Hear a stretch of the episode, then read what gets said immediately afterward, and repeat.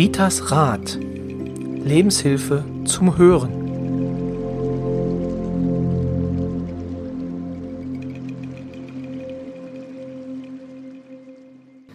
Herzlich willkommen zu einer neuen Folge des Podcasts Ritas Rat von und mit Rita Hagedorn.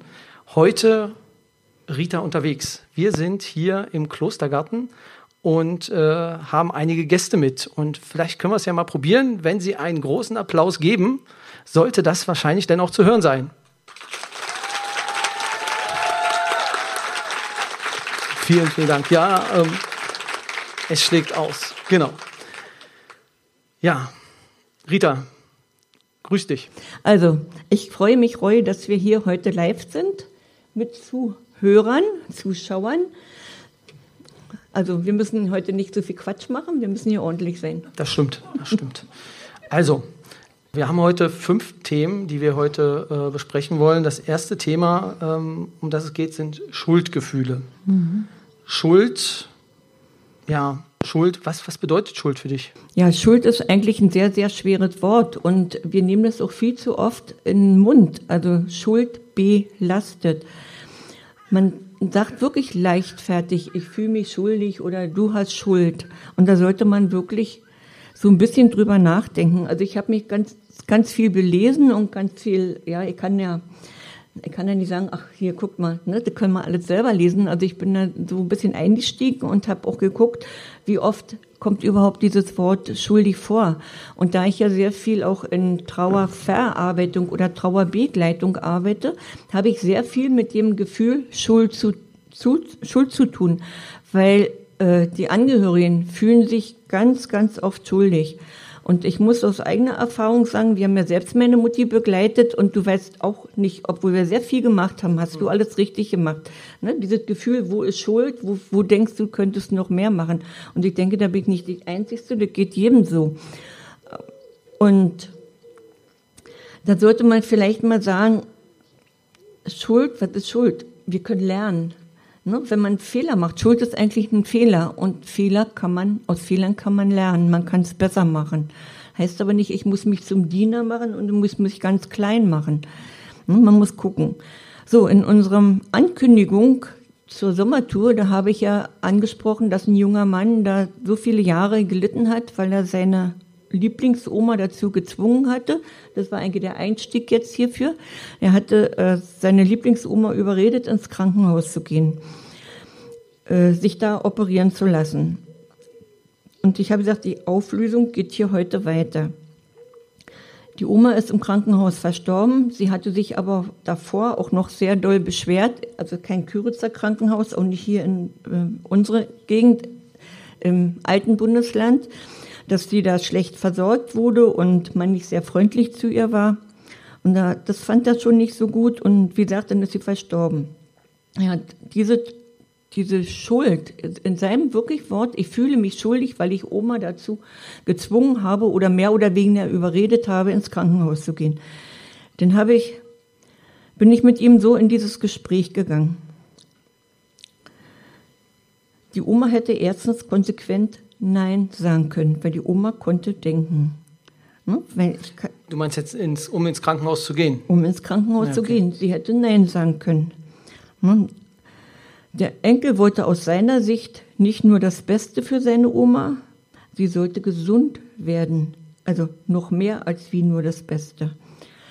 Und wer mich kennt, wer meine Art kennt, der weiß, im Prinzip ist unser Tag X für alle bestimmt. Und da wäre es auch völlig völlig gleich, ob die Oma zu Hause geblieben wäre oder die Oma ins Krankenhaus gegangen ist.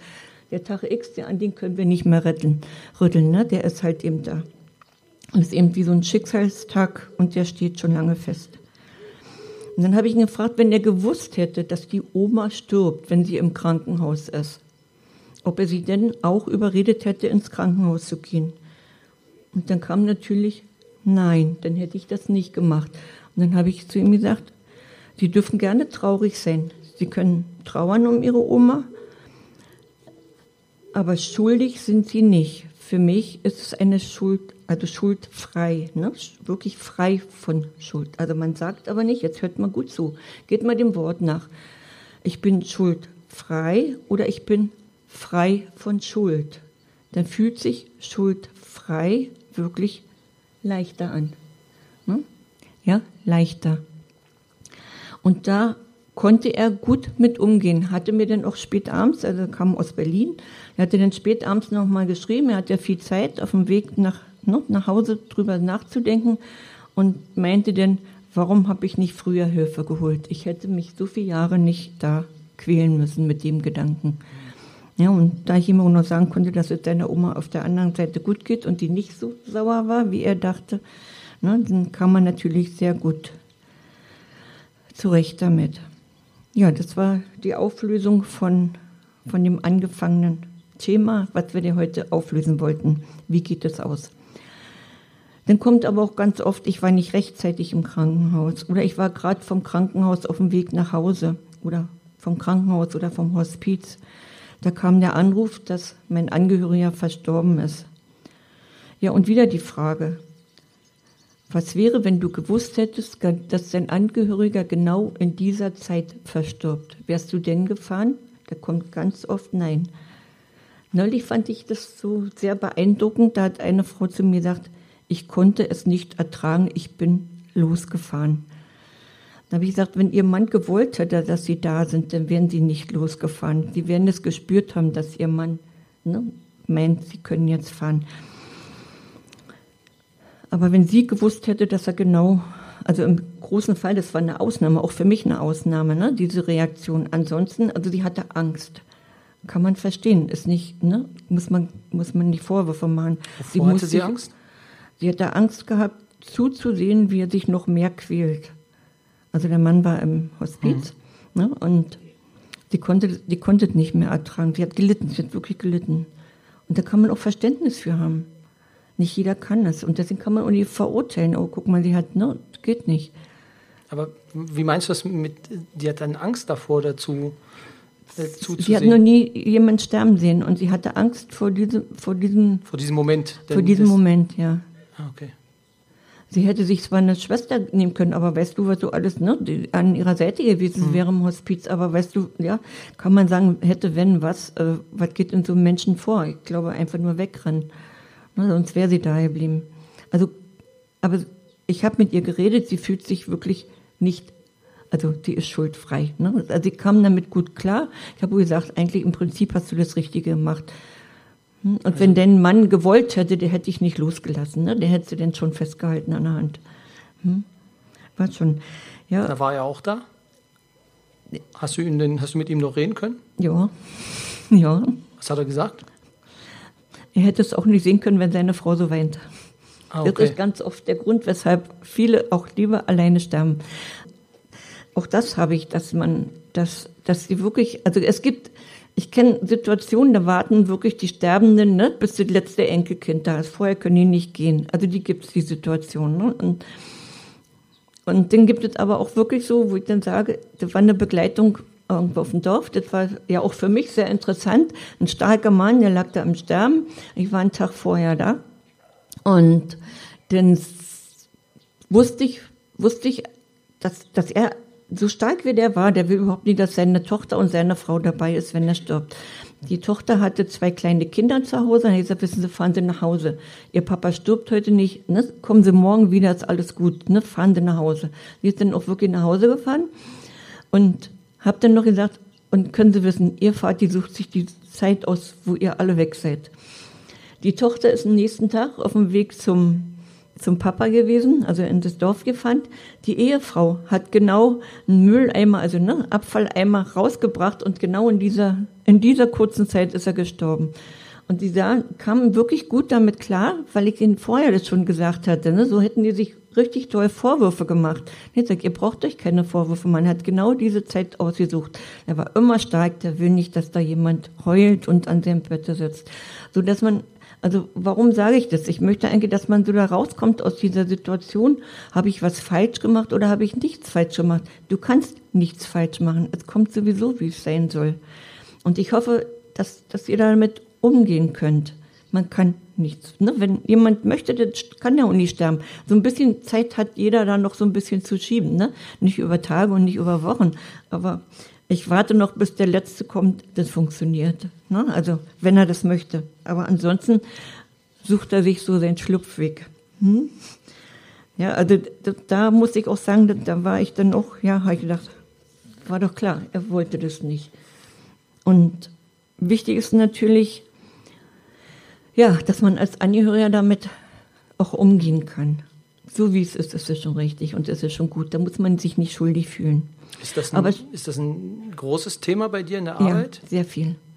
Sehr viel. Also ist bei Unfällen ist dieser, dieses, wir haben ja noch, ich habe noch ein paar Beispiele, das ist bei Unfällen so, aber ganz viel in der Trauerbegleitung. Habe mhm. ich alles gemacht, hätte ich nicht noch so oder ne, hätte ich nicht sagen sollen, so zur Chemo gehen oder hätte ich ihn von der Chemo abbringen sollen.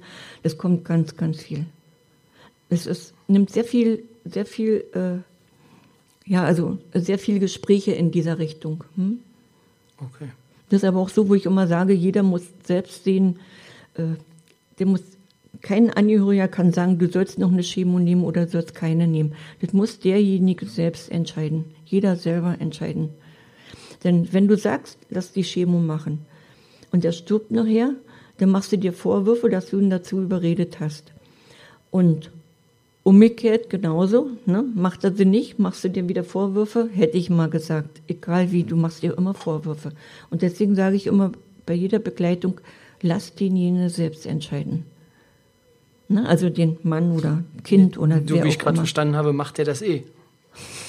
Da hat er eh, also hat man eh als Außenstehender keine Chance. Doch, nee, nee, das ist schon, das hast du manchmal schon, dass wirklich Männer oder Frauen auf den Partner hören. Echt? Hm, echt. Okay. Also, ich kann ja ein lustiges Beispiel sagen. Da ging die um Chemo, aber mein Papa war 80 und sollte einen Herzschrittmacher kriegen. Und mhm. früher, ich muss dazu sagen, ich war ja auch mal naiv, ne? Und früher habe ich immer gesagt, ach, Menschen über 80, ne, die, warum leben die noch? Die können sterben. Ja, habe ich immer. Aber der hat dem geschuldet, weil ich ja schon die Geschwister ganz früh verloren habe und konnte immer nicht verstehen, ne? Warum leben alte Menschen und junge Menschen äh, müssen sterben. Das hatte da so seine Ursache, nicht weil ich jetzt hier so irgendwo, ne? Und dann war, wurde mein Papa 80 und war so herzkrank und musste einen Herzschrittmacher kriegen. Und den habe ich wirklich überredet, dass er sich seinen Herzschrittmacher einbauen lässt. hat er auch gemacht und hat zu dem Doktor gesagt, meine Tochter hat gesagt, ich muss das machen. ja, aber er hatte dann noch fünf schöne Jahre vorher, ist nochmal zu umgefallen. ja, also habe ich auch gemacht, aber Genau, aber so wie viele, viele Jahre. Genau, so wie ich dich ja verstehe, hast du ja einfach nur die Zeit, die er hat. Ja. Also warst du ja nur der Auslöser, dass er dem, zu dem Zeitpunkt sterben kann, ja. wo es eh vorbestimmt ist. Es ist sowieso vorbestimmt, aber damals genau. wusste ich das ja noch nicht, ne? Aber er hätte, wäre viel öfter gestürzt und alles Mögliche, ne? Und so hat er noch eine schöne Zeit gehabt. Also kommen wir mal zurück zu den Schuldgefühlen. Das bedeutet, mhm. wie kann ich mich selber davon so ein bisschen befreien? Also ich habe ein Schuldgefühl. Wie komme ich da jetzt weg von? Erstmal, dass man dass man wirklich sagt, ich habe kein Schuldgefühl. Habe ich einen Fehler gemacht, habe ich keinen Fehler gemacht, äh, denke ich so, denke ich so. Es gibt keine Schuld, egal wie du ansiehst, es gibt keine Schuld. Weil im Endeffekt versuchst du ja das gut zu machen. Du versuchst es ja echt gut zu machen. Und wenn du sagst oder denkst, es soll so sein, ne, ist schwierig. Jeder soll aber für sich wirklich entscheiden.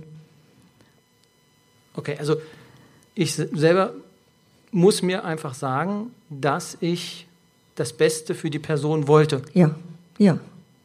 Wenn ich das, wenn ich das sage, ich wollte das Beste, dass es hier so geht, ja. dann, dann, kann ich auch dabei bleiben, weil ich wollte ja das Allerbeste. Dann ist es doch in Ordnung. Aber ich habe ja keine Schuld daran, ob er stirbt oder nicht. Ne? Sagen mhm. wir mal X, ob X jetzt stirbt oder nicht. Daran habe ich ja keine Schuld, weil X den Tag ist sowieso vorbestimmt. Nur, mhm. es kommt ja mal doof an, wie, ich sage immer, Du kannst ja machen, was du möchtest. Ne? Besser, du kommst so hin zu Tag X. Ne?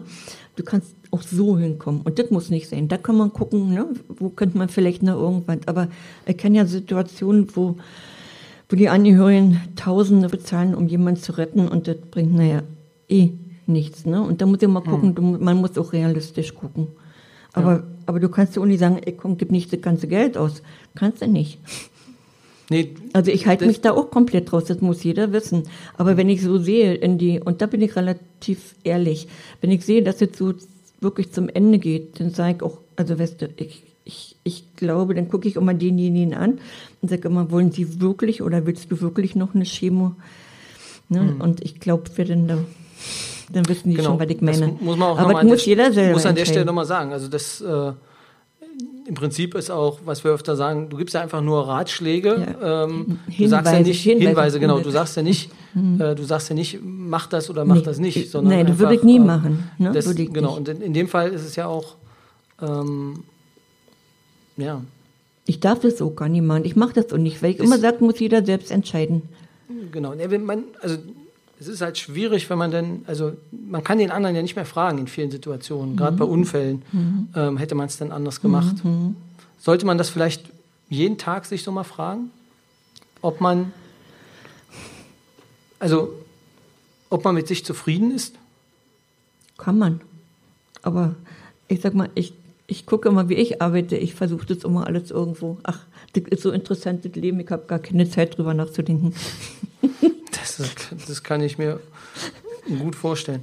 Also, ich, ich, kann ja mal, ich kann ja mal so ein Beispiel sagen, das steht nicht in meinem Buch. Ich hatte vor vielen Jahren eine äh, Begleitung, da kam die, die äh, Klientin zwei Jahre bevor sie gestorben ist für mir. Und ich wusste, ich wusste, dass sie das nicht schafft.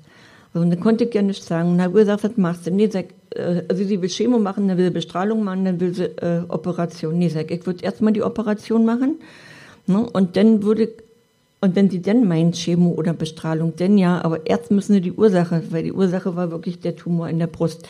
Das würde ich zuerst operieren. Sie hat es nicht gemacht. Ne? Ich habe nur gesagt, das würde ich machen, so würde ich machen. Ich habe gesagt, du sollst das so machen oder sie sollen das so machen. Ihr ging es naja auch immer schlechter, aber ich konnte sie gut, gut begleiten, die ganzen zwei Jahre. Und ich wusste immer genau, weder die Chemo nützt ihr, noch die Bestrahlung nützt ihr.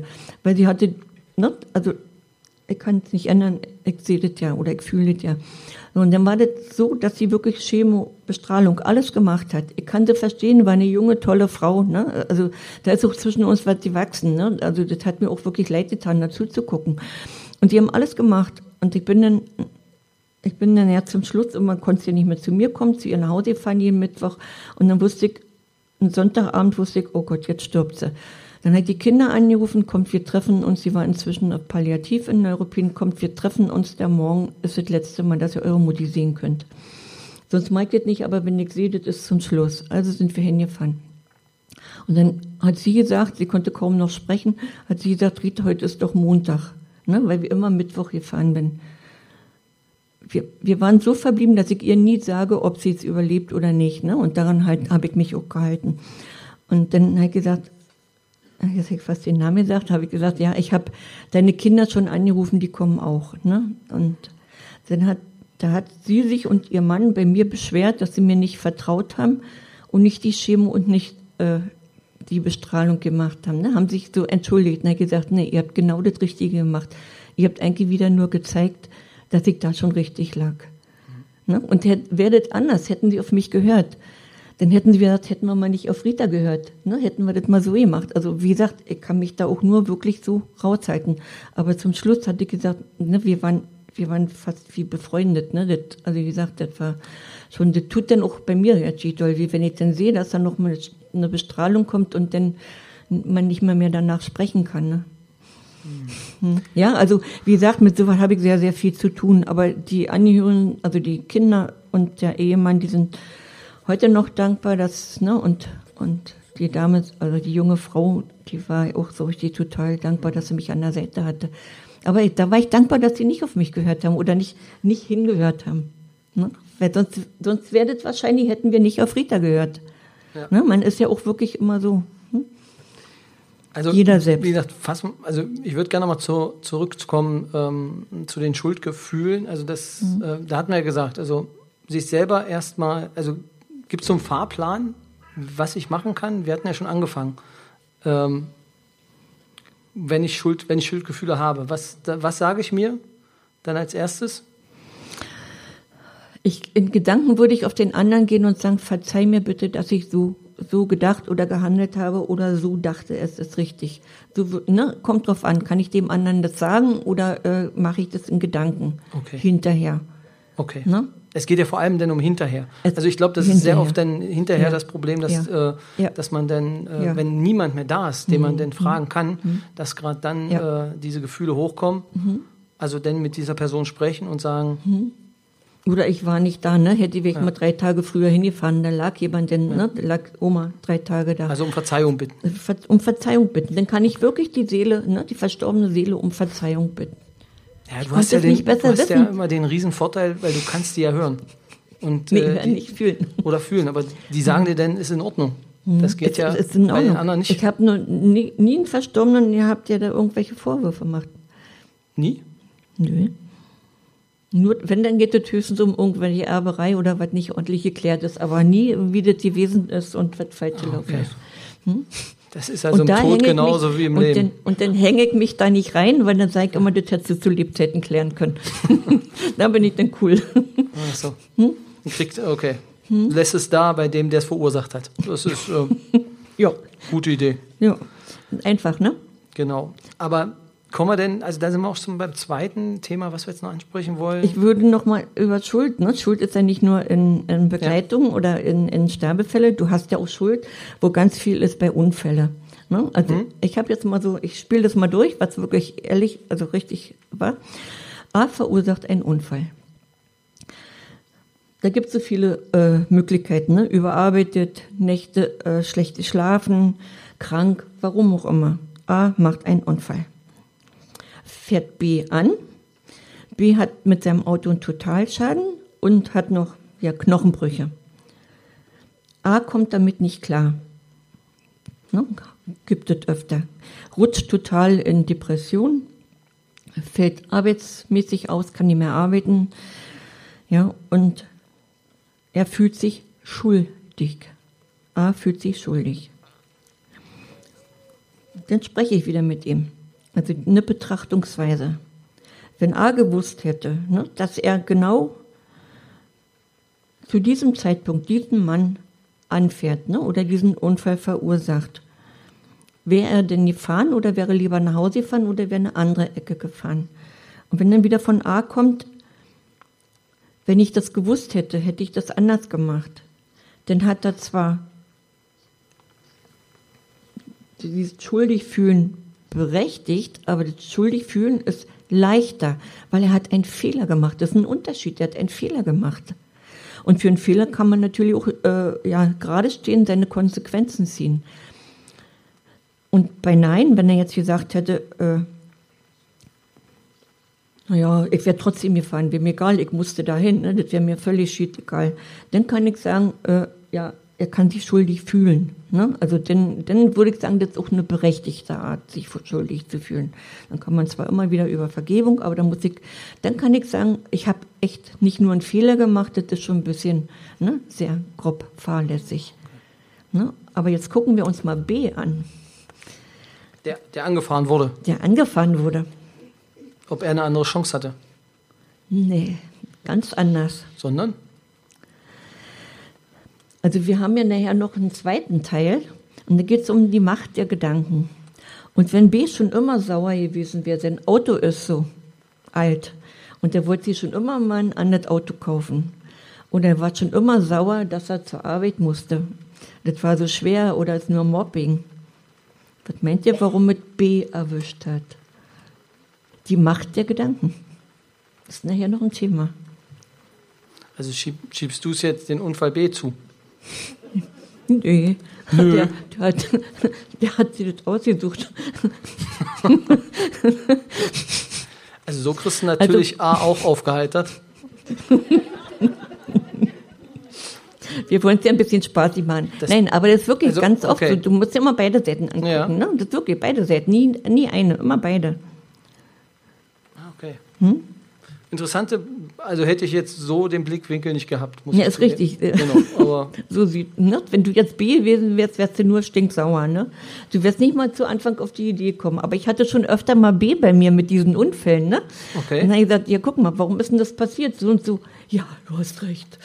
also es klingt halt so, wenn dann A nicht gewesen wäre, wäre es halt C gewesen, der ihn Wäre angefahren C hätte. gewesen. Okay. Hm? Also als A würde ich mich jetzt echt gut fühlen.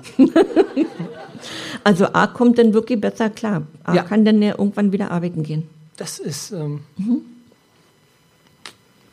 Fördert das das Arbeitsamt? freut sich das Arbeitsamt. Gute Masse. Hm. Genau. Aber damit es noch einen zweiten Teil gibt, müssen wir jetzt mal auf äh, die Angst vor Verlust kommen.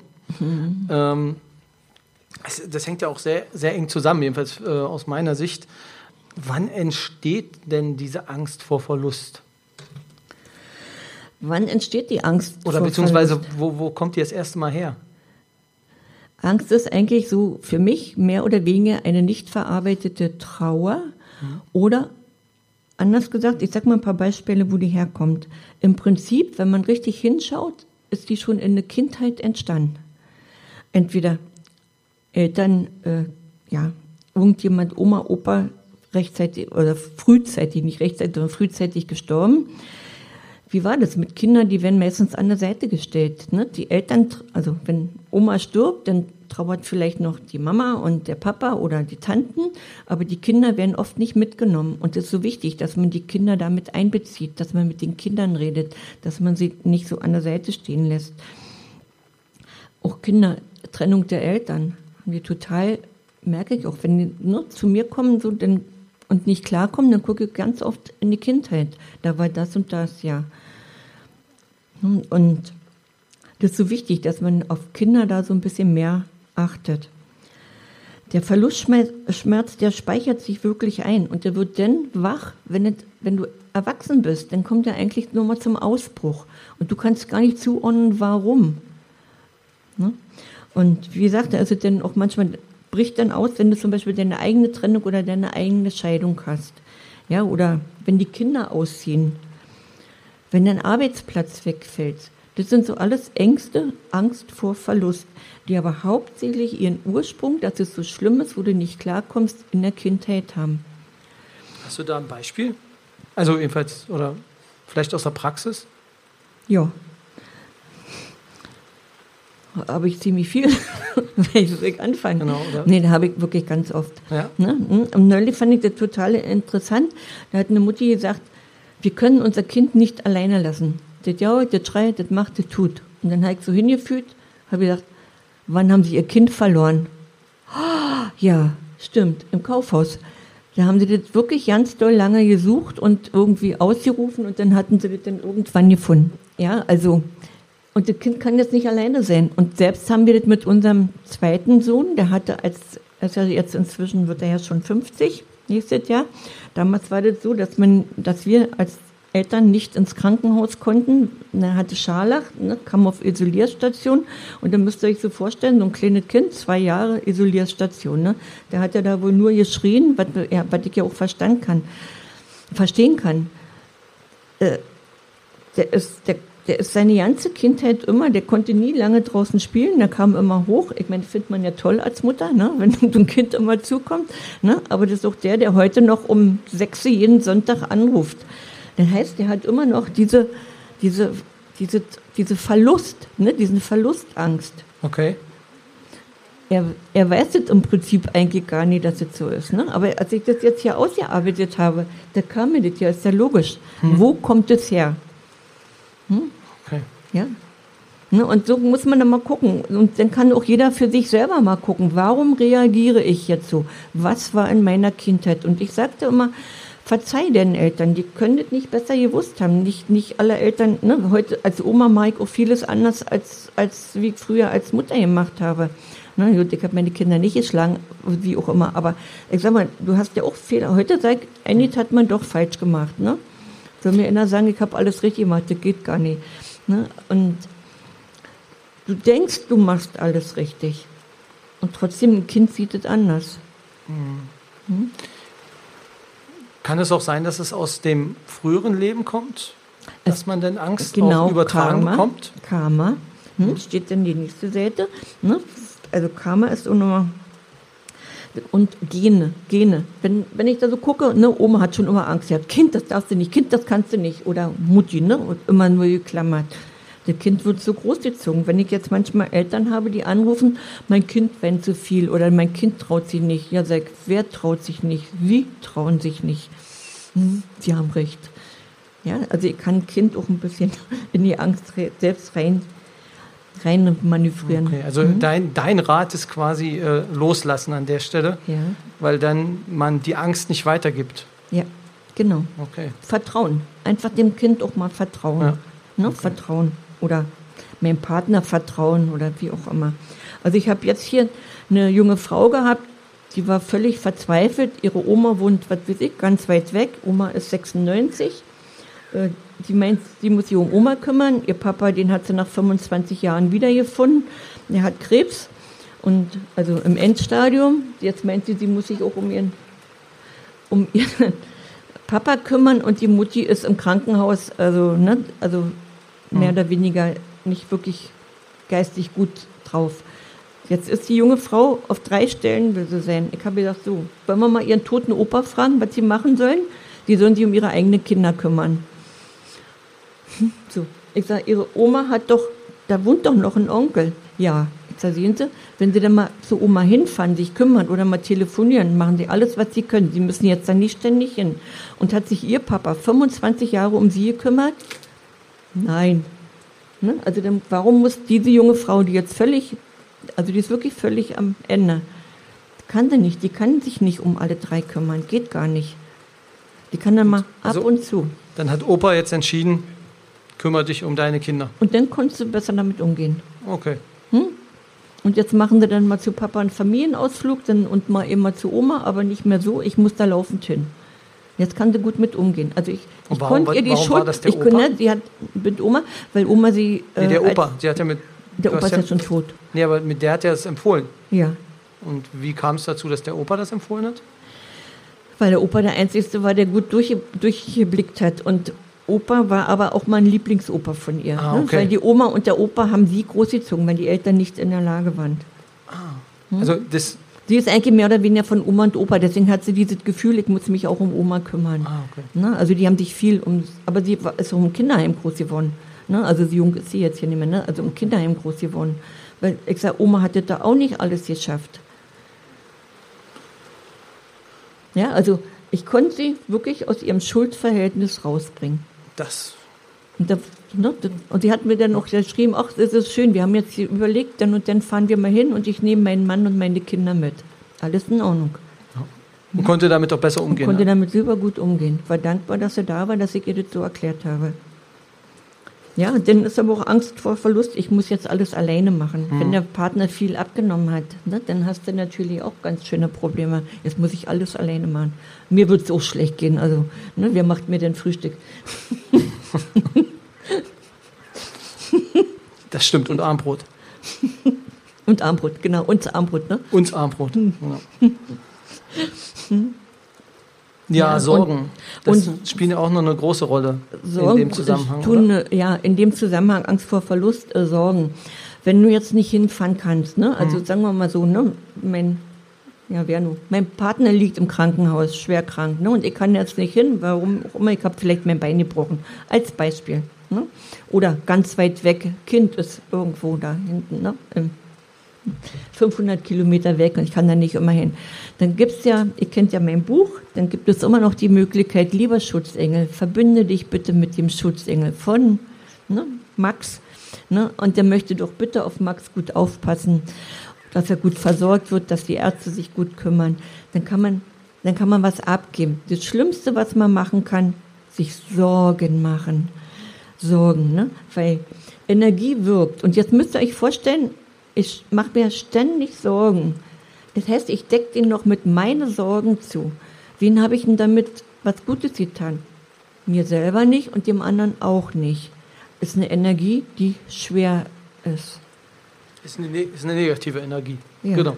Ja. Okay. Schickt dann, was weiß ich, lauter Herzchen oder, ach, ich wünsche dir, ne? Oder lauter Sternchen, irgendwas Schönes. Ja, oder man Ja. kann auch segnen, weil, ne, ich, ich segne dich, dass es dir da gut geht. Segnen darf jeder. Ja, und das Schlimmste, was man machen kann, ist Mitleid. Ja, das ist ja ganz oft, wenn ich jemanden begleite oder so, Mitleid. Mitleid Also quasi mit, mit Leiden dann. mit auch. Leiden. Wie lange willst du das mitmachen? Wann willst du im Krankenhaus landen? Mitleid geht nicht. Mitgefühl. Mitgefühl ist ausreichend. Schafft man nicht immer, ich auch nicht immer, aber ich hole mich dann immer wieder zurück. Ne? Also Mitgefühl. Wie machst du das?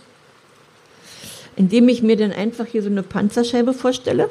Ja, ich könnte sonst keine Hospizbegleitung machen. Ne? Mhm. Ich stelle mir hier so eine Panzerscheibe vor und sage, okay, ich kann dir helfen, ich kann für dich da sein. Was brauchst du? Würde ich auch immer äh, Angehörigen empfehlen, was brauchst du?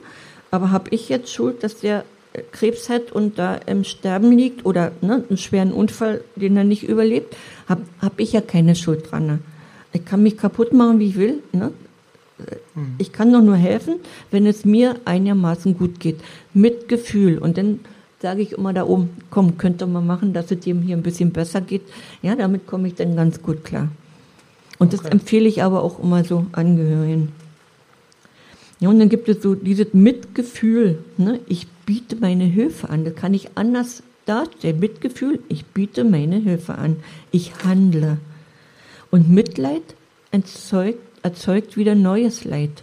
Und dann wisst ihr, wie schwer Mitleid ist. Leid. Ich gebe Leid hin. Leid ist genug, brauche nicht noch mehr. Mhm. Na, da kann ich drauf verzichten. Ja, oder ich kümmere mich. Ich kümmere mich kommt von Kummer. Soll ich noch mehr Kummer raufpacken? Nee, ich bin für dich da. Und das so diese Macht der Worte, was wir denn naja haben. Also das war für mich auch wirklich hochinteressant, diesen Podcast hier so auszuarbeiten. Man macht ja selber auch die Fehler, keine Angst. Ich, ne, ich auch mit meinen Gedanken. Ne, aber leuchtet ein. Anstatt äh, Maximilian mit Kummer, Angst und sonst was äh, zu erdrücken, wenn er da krank ist, ne, dann schicke ich doch lieber nette Gedanken hin. Also das können wir ja als dein Rat quasi ja, auch für die als mein Rat. Folge Ritas Rat ja, ist. Genau schicke, liebevolle Gedanken, positive Gedanken hin. Und wie hast du es so schön gesagt, segnen darf jeder. Ja, jeder. Dass dann ähm, die Person dann gesegnet wird. Ja. Und dann fühle ich mich, ich fühle mich ja selbst, also ne, ihr, ich spreche jetzt mal so, ne, für euch in der Ich-Form, ne, ich fühle mich doch viel besser, wenn ich was Gutes hingeschickt habe. Ist leichter. Ändern kann ich das doch sowieso nicht großartig. Stimmt. Stimmt, ne? Hast mal wieder recht. So wie ich gesagt habe, kommen so viele Leute. ja, so viel, du hattest. Kommen so viel. Du hattest recht. Wir haben noch ein Thema heute Pessimisten.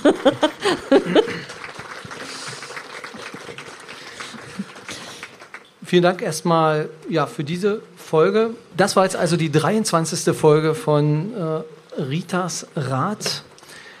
Wer die anderen Folgen noch nachhören will, der kann das natürlich gerne unter www.ritasrat.de machen. Und wer Kontakt aufnehmen will, ähm, die meisten wissen es schon, kann es, soweit er den Kontakt hat, über WhatsApp bei Rita machen oder über Instagram.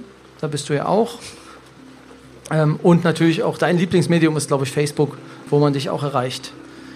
Der Vorteil für alle, die jetzt hier sind, äh, die hören jetzt sofort die nächste Folge. Sie zu Hause müssen jetzt leider eine Woche warten, aber freuen Sie sich drauf auf die 24. Folge von Ritas Rat. Ihnen eine gute Zeit und bis zum nächsten Mal.